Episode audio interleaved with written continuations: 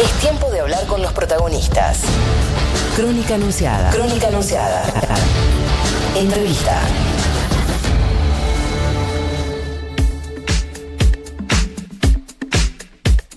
...37 minutos pasaron de las eh, 10 de la mañana a 25 grados en la ciudad de Buenos Aires. Se nubló un montón, un montón, un montón, un montón. En teoría no va a llover de todas formas, pero está muy nublado, la verdad. Eh, me preocupa lo rápido que se está pasando el tiempo. No solo por el programa de hoy, sino porque es primero de marzo ya. Sí, total. Preocupante realmente. Nosotros nos vamos a hacer la segunda entrevista de la jornada. Ya estamos en comunicación con el intendente de Vicente López de Juntos por el Cambio. Él es el señor Jorge Macri y tiene la amabilidad de atendernos. Jorge, muy buenos días. Juana Morín, Rocío Criado, todo el equipo de Crónica Anunciada en Futurock, te saludamos. ¿Cómo estás? Hola Juan, hola Rocío, buen día, ¿cómo están? ¿Todo bien por ahí? Muy bien, muy bien, sí señor. Bueno, empiezo por eh, lo que tiene que ver con la noticia del día, que es el regreso a clases en la provincia de Buenos Aires. ¿Cómo lo viste? Contento, me parece que es bueno que le hayamos cambiado el título a- al año. El, el año pasado el título que duró demasiado tiempo para mí fue no podemos ir a, al aula o no, no, no vamos a la escuela y, y este año... Hola. Sí, ¿Esos sí. ruidos que se escuchan los escucho solo yo? Sí. Eh, sí, creo que Ah, sí. bueno. Estamos- listo. con alguna dificultad técnica. Eh, sí, sí. Pero, Ahora- pero no, te decía que de hoy, hoy el título, y espero que para todo el año, es otro, que es volvimos a, al aula. Más allá de que vamos a tener que ir aprendiendo cosas nuevas, cambiando, ajustando, siendo muy flexibles, habrá cosas que hoy tal vez pensamos que van a funcionar y que habrá que cambiar, y habrá momentos más difíciles que otros, pero es como que el ordenador general es vamos al aula. El, el ordenador general del año pasado fue no, para mí se extendió demasiado tiempo, me parece que el eh, mitad de año, después de las vacaciones de invierno, lo que hubieran sido las vacaciones de invierno hubiera sido una buena oportunidad para recorrer este camino de alguna presencialidad, no ocurrió, bueno, ahora aprovechemos este momento. Jorge, ¿reconoces algún eh, tipo de límite en cuanto al regreso al- a, la presencialidad? Me refiero a... eh, va a ser inevitable, me parece, la segunda ola, independientemente de que el ritmo de vacunación empieza a agilizarse y es una muy buena noticia. Digo, solo por dar cifras, la provincia de Buenos Aires viene vacunando a 30.000 personas eh, por día. Es importante. Ahora, ¿qué sucede si de 5.000 casos que tenemos hoy en promedio pasamos a 10.000, 12.000 en eh, abril con el cambio de temperatura y demás. Digo, ¿crees que hay algún número en el que se tienen que encender las alertas respecto de la presencialidad? Yo creo que lo primero que hay que hacer es muy flexible. Hay que estar preparados para todo, para toda eventualidad. Eh, yo creo que esta pandemia nos enseñó algo que es no escribir nada en piedra. Hay que ser flexibles y estar este, dispuestos a cambiar y corregir. A veces incorporando más este, posibilidad de estar en el aula, te puede pasar que no. Igual no creo que sea un tema de números absolutos o generales. Yo creo que tenemos que dejar de manejarnos como si toda la provincia o toda la nación fuera una sola. Lo que te va a pasar, Juan, es que yo acabo de abrir recién el, el ciclo lectivo en el jardín número 5 de Munro, que es uno de nuestros jardines maternales, eh, jardín infantes, perdóname, además tenemos maternales, primaria y secundaria municipal.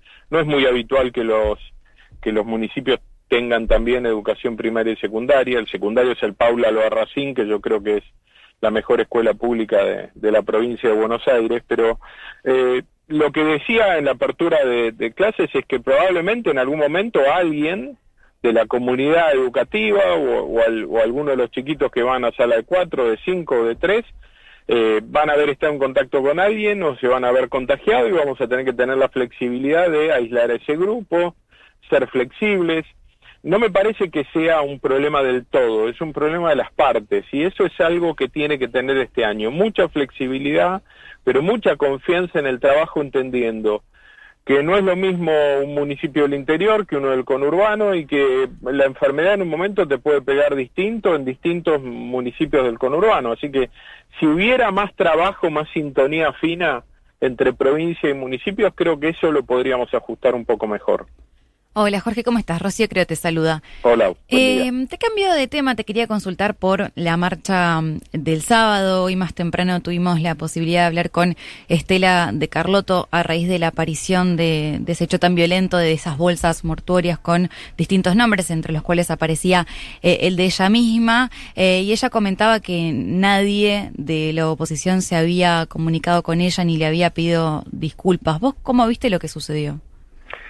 La verdad que lo, primero que me parece, déjame ir un paso atrás, yo creo que nunca tenemos que enojarnos con el reclamo de la gente. Los que gobernamos tenemos que tener la, capacidad de escuchar las voces de reclamo y queja. Creo que es una de las responsabilidades y roles de los que reclamamos. De la misma manera tenemos que pedirle a todos los que reclaman y se manifiestan que lo hagan de manera respetuosa.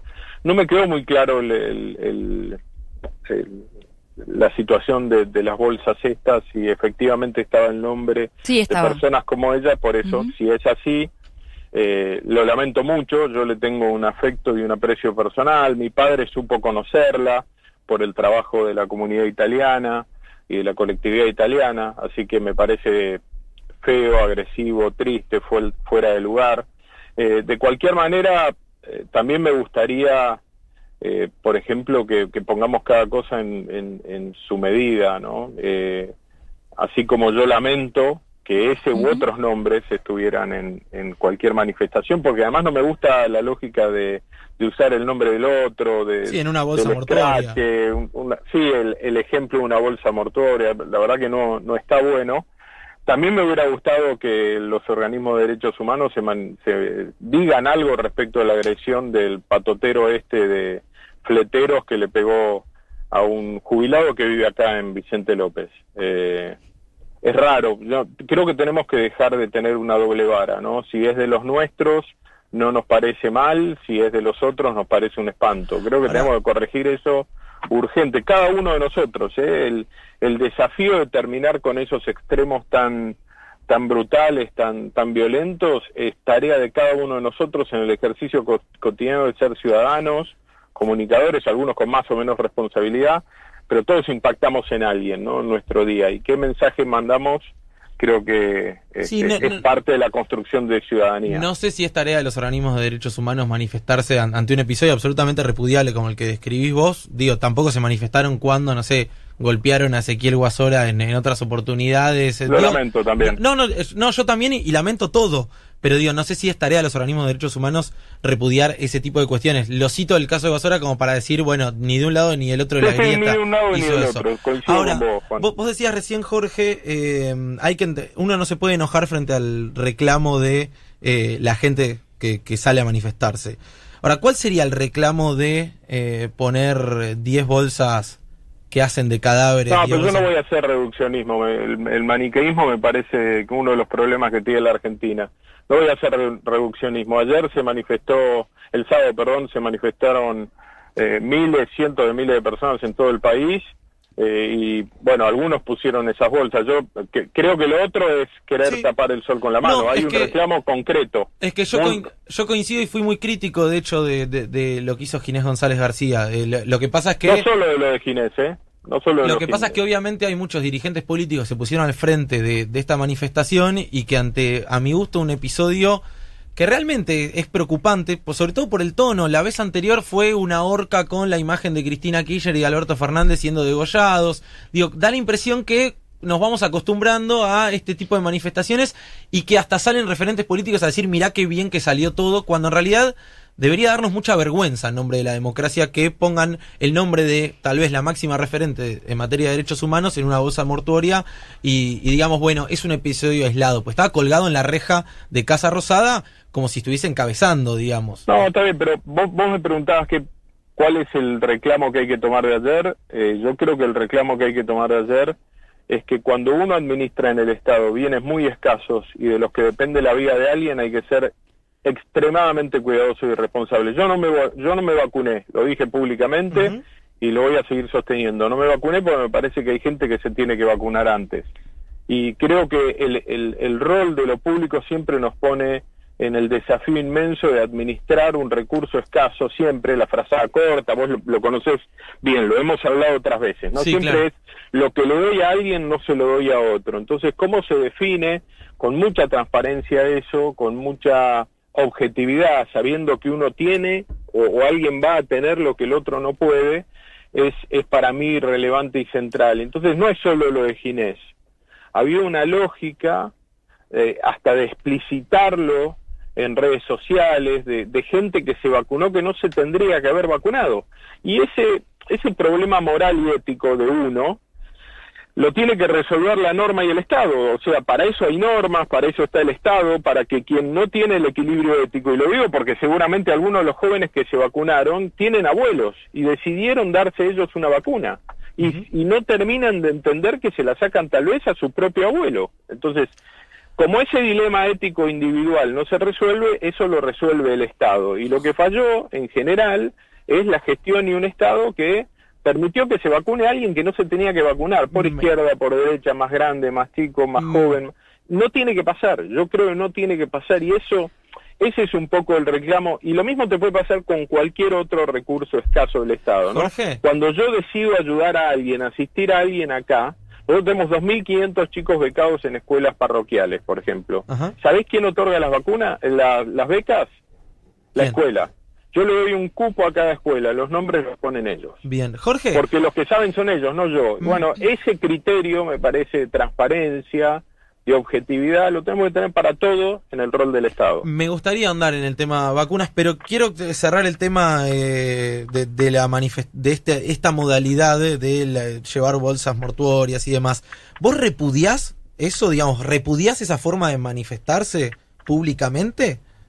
A mí no me gustó lo que yo vi, claramente no me gustó. No, no, no me parece que eso construya desde el lugar apropiado. No, pero, pero bueno, eh, los que lo hicieron tendrán que explicar el porqué, como tampoco me gustó. No, no, por eso, por eso te pregunto tu postura personal respecto a eso. Después, te lo dije. Por eso, perfecto. Lo, lo contesté, digo, no, no me gusta, no es la Argentina en la que me, en la que me gusta este, vivir.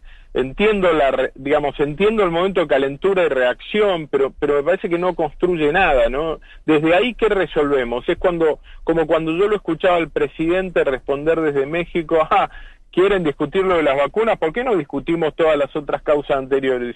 Y yo lo escuchaba hablar y decía, bueno, bárbaro, ¿y qué arreglamos con las vacunas discutiendo otras causas anteriores? Lo que digo es, los que tenemos una responsabilidad de, de gobernar, y acá Juan, déjame Sí. déjame distinguir muy claro la, la, la responsabilidad de cada uno.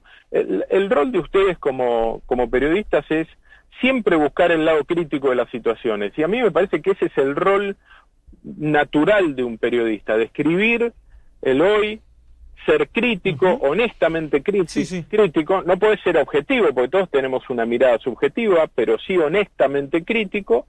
Ahora, los que tenemos una responsabilidad de gobernar, y particularmente me refiero a los que tenemos el rol del Ejecutivo, nos presentamos a un cargo para resolverle problemas a la gente, no para describirlos.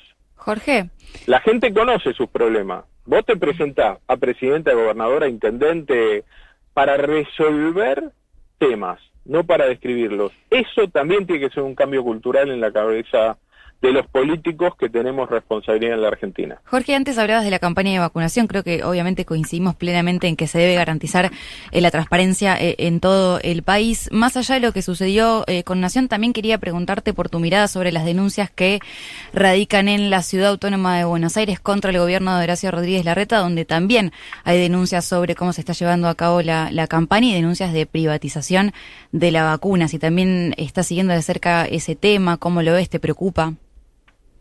No me parece que haya una privatización de la campaña de vacunación en, en la ciudad. Se están distribuyendo las vacunas que hay en todas las instituciones. Todos, quien está afiliado a una prepaga o a una obra social o depende puramente del sistema público, tiene que tener la misma posibilidad de acceder a, a una vacuna con, la misma, con el mismo criterio y con la misma transparencia. Así que no, no me parece que sea lo mismo. Jorge Macri, Sebastián Cazón, lo saluda, lo llevo al plano electoral. Primero, si está a favor o en contra de suspender las PASO o por lo menos postergarlas. Y en segundo plano, si va a ser candidato a gobernador en 2023. Ya se falta un montón. Pero o en a- 2021, o en 2021, bueno, puede ser. o ambas. Eh, todo eso. Ya, ya, ya, listo, ya soy candidato a todo, o ambas juntas, y elegimos todo de una vez. Primero por la paso. Arranco por, el, por, por la paso. Yo estoy en contra de suspender cualquier elección en la Argentina. Puede, puede ser que haga falta posponerlas, correrlas un poquito, ajustar el calendario para que el avance del plan de vacunación tenga más efecto, pero no me parece que en la Argentina, en esta Argentina en particular y en un año electoral, suspender una elección sea eh, una buena opción. Sí creo que así como en la pandemia todos aprendimos tecnologías y formas nuevas y seguimos aprendiendo, eh, por ahí podría ser un buen momento para en provincia de Buenos Aires eh, elegir con boleta única. Y además, esa boleta única, además de evitar este, contaminar, gastar un montón de plata en papel que se imprime, que no se usa, que ensucia todo, que además es puede ser foco de, de algún contagio. Eh, me parece que con la boleta única, además de darle transparencia y que la elección sería mucho más barata, podemos elegir en una sola elección podemos resolver las internas de un partido político también, por ejemplo. O sea, si un frente tiene más de un candidato, porque vos entonces decís, bueno, me gusta tal candidato a diputado nacional, listo. Me gusta tal candidato a senador seccional acá por la primera sección electoral. Y en Vicente López hay dos candidatos dentro de un mismo espacio político. Elijo cuál es. Claro. Entonces, ahí resuelvo ya todo en una sola elección. Córdoba lo hace así, Santa Fe lo hace así. Me parece que podríamos aprovechar para, ya que todo el mundo, todos hemos tenido que aprender formas nuevas y distintas de hacer las cosas, podríamos aprovechar en lugar de especular paso sí o paso no, aplicar la boleta única. No creo que la corporación política tradicional de la, de la Argentina y de la provincia reciba esta propuesta mía con mucha alegría, pero bueno, los cambios a veces este, generan un poco de incomodidad. ¿Y le gustaría ser gobernador? Eh, es un deseo que yo tengo, sí. sí. en realidad me gustaría eh, ser gobernador de un sistema distinto. Eh, si puedo hablar del deseo, me gustaría que la, que la provincia de Buenos Aires elija de manera desdoblada. Yo envidio a Córdoba, a Santa Fe, a, Entre Ríos, a Mendoza, que construyen un contrato social entre ciudadano y gobernador distinto al que pasa en provincia de Buenos Aires. Vos en provincia de Buenos Aires, para ser gobernador, tenés que lograr que que el candidato a presidente que puede ganar te ponga en la lista.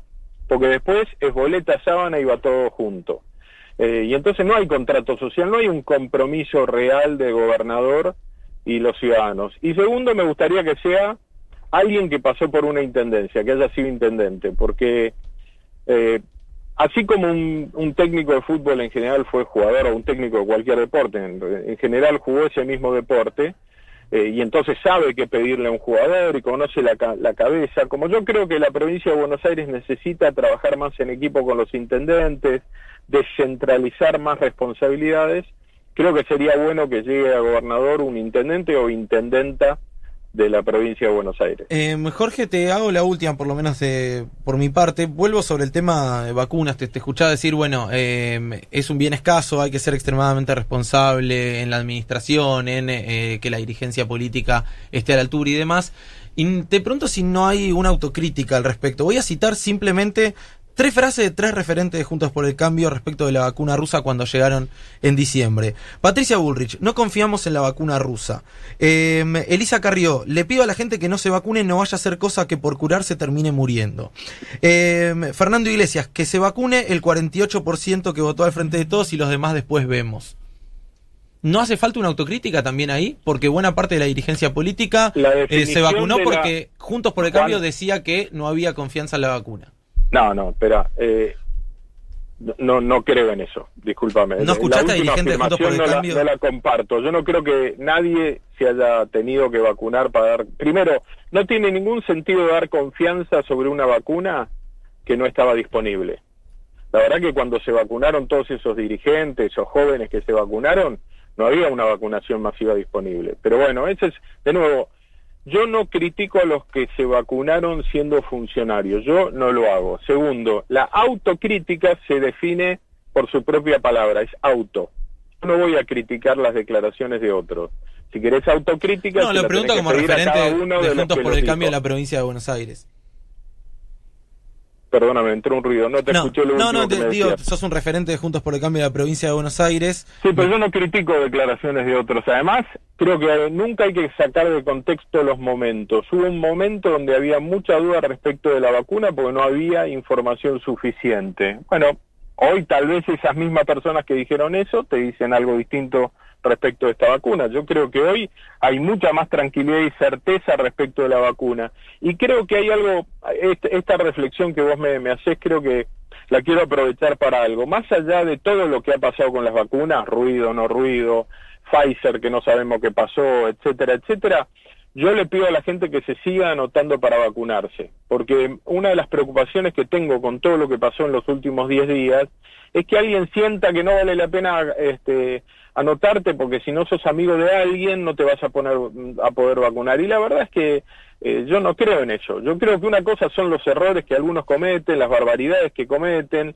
las irresponsabilidades y eventualmente el delito que alguien pueda cometer.